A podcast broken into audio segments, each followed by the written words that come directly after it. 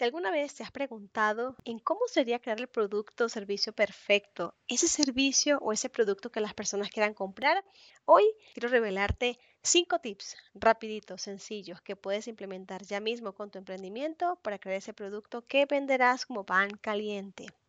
Y para empezar quiero presentarme, mi nombre es Yolanda Borges, soy mentor de emprendedores y experta en el aterrizaje de ideas de negocios. Y hoy quiero entonces hablarte de cómo crear tu producto o servicio para que los clientes definitivamente lo compren.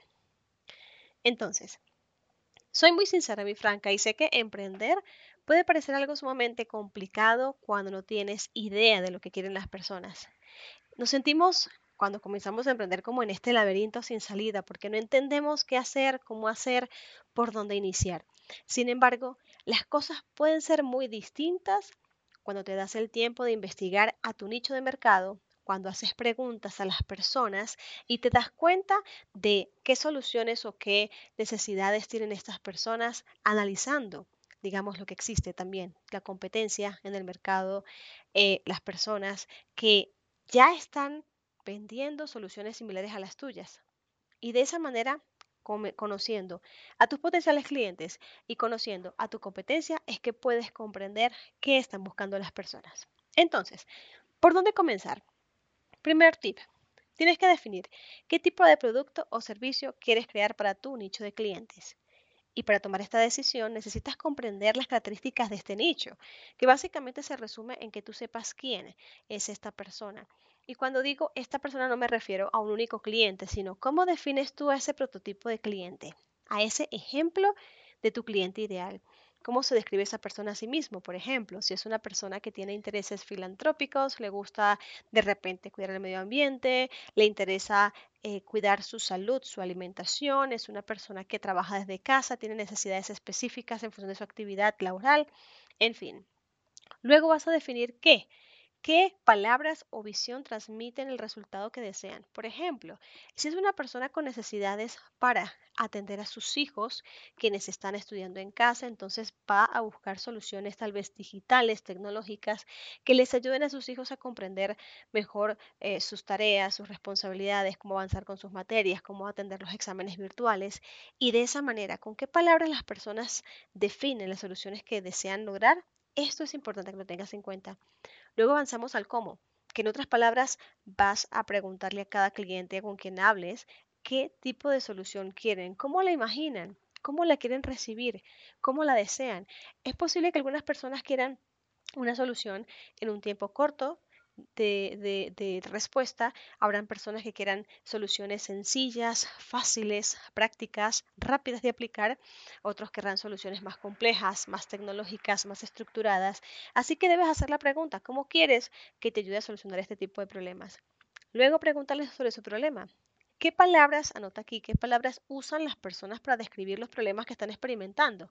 Por ejemplo, para hablarte de una situación muy particular, yo en el tiempo eh, más reciente, estuve experimentando problemas con la grabación de mi contenido en YouTube por la calidad del video, que no era muy buena, y decidí comprar unos audífonos en un centro comercial, fui a una tienda, pregunté por unos audífonos, hice unas pruebas en ese instante, sin embargo a los pocos días ya los audífonos no me estaban funcionando. Es decir, que yo tenía un problema específico, intenté buscar una solución y no logré dar con la solución definitiva, de manera que mi problema sigue existiendo.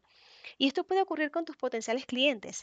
Si tú descubres cuáles son los problemas que ellos tienen y qué están buscando resolver, es posible que puedas hablar luego de, los, de las situaciones que han vivido, de sus experiencias de consumo con otros productos o servicios y así darte cuenta cuántos tropiezos han tenido, cuántas cosas existen en el mercado que funcionan o no. Depende de lo que tú converses con tus potenciales clientes. Luego está entonces la solución. Pregúntale a tu potencial cliente qué creen que va a resolver su problema o que creen ellos que les ayudaría a lograr su eh, deseo.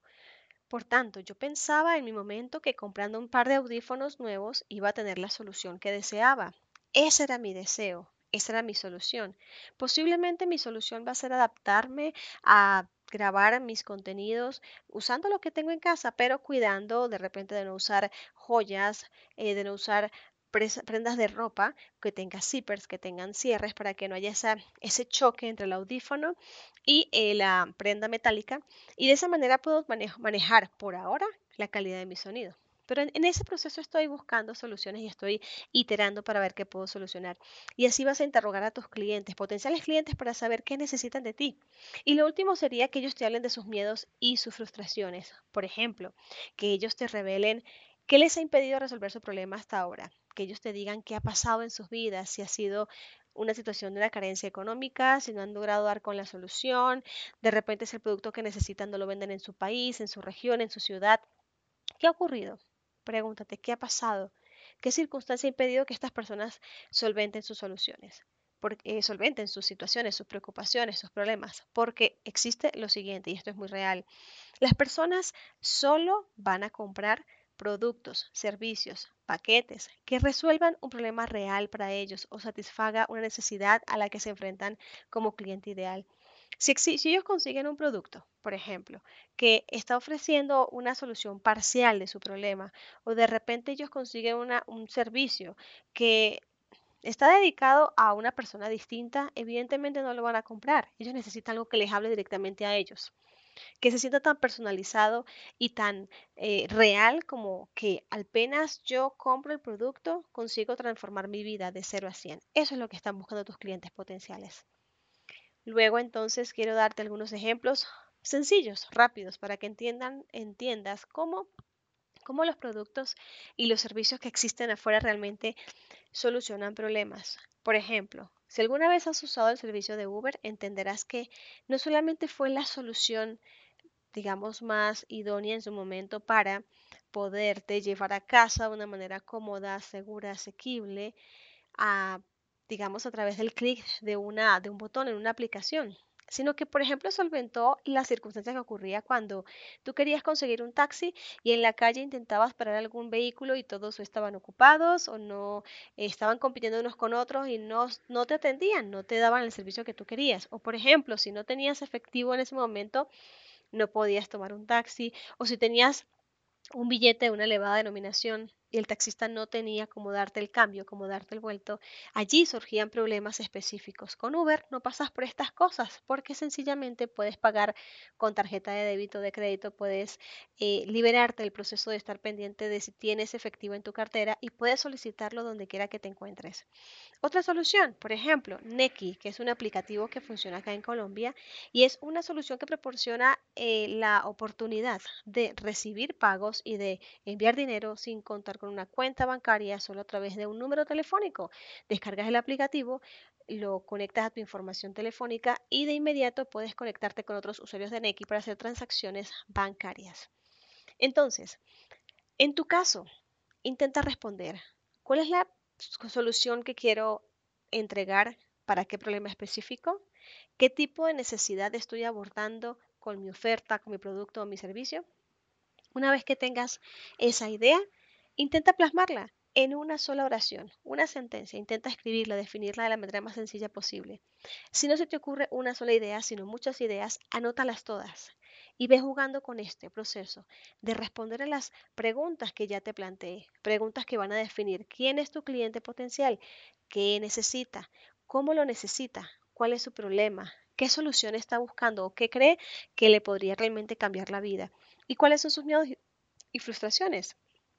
Una vez que tú logres dar con eh, la respuesta a estas seis preguntas y escribiendo cuál va a ser la solución que tú entregues a través de tu producto o servicio, una vez que hagas ese match con estas dos cosas, ya tendrás esa idea, ese momento, ajá, para poder resolver cuál va a ser tu producto o servicio, qué tienes que crear, qué es lo que necesitan las personas. Y de allí podrás pasar al siguiente punto, la siguiente etapa que te revelaré en un siguiente podcast. Y con esto me despido por este momento. Mi nombre es Yolanda Borges. Soy experta en el aterrizaje de ideas, mentora de emprendedores Y me despido no sin antes invitarte a que te pases un momento por mi canal de YouTube que se llama Aterrizando Ideas con Yolanda Borges, para que puedas, digamos, expandir en este tema con el más reciente lanzamiento que he hecho, la serie de contenidos llamada Tu nicho de mercado.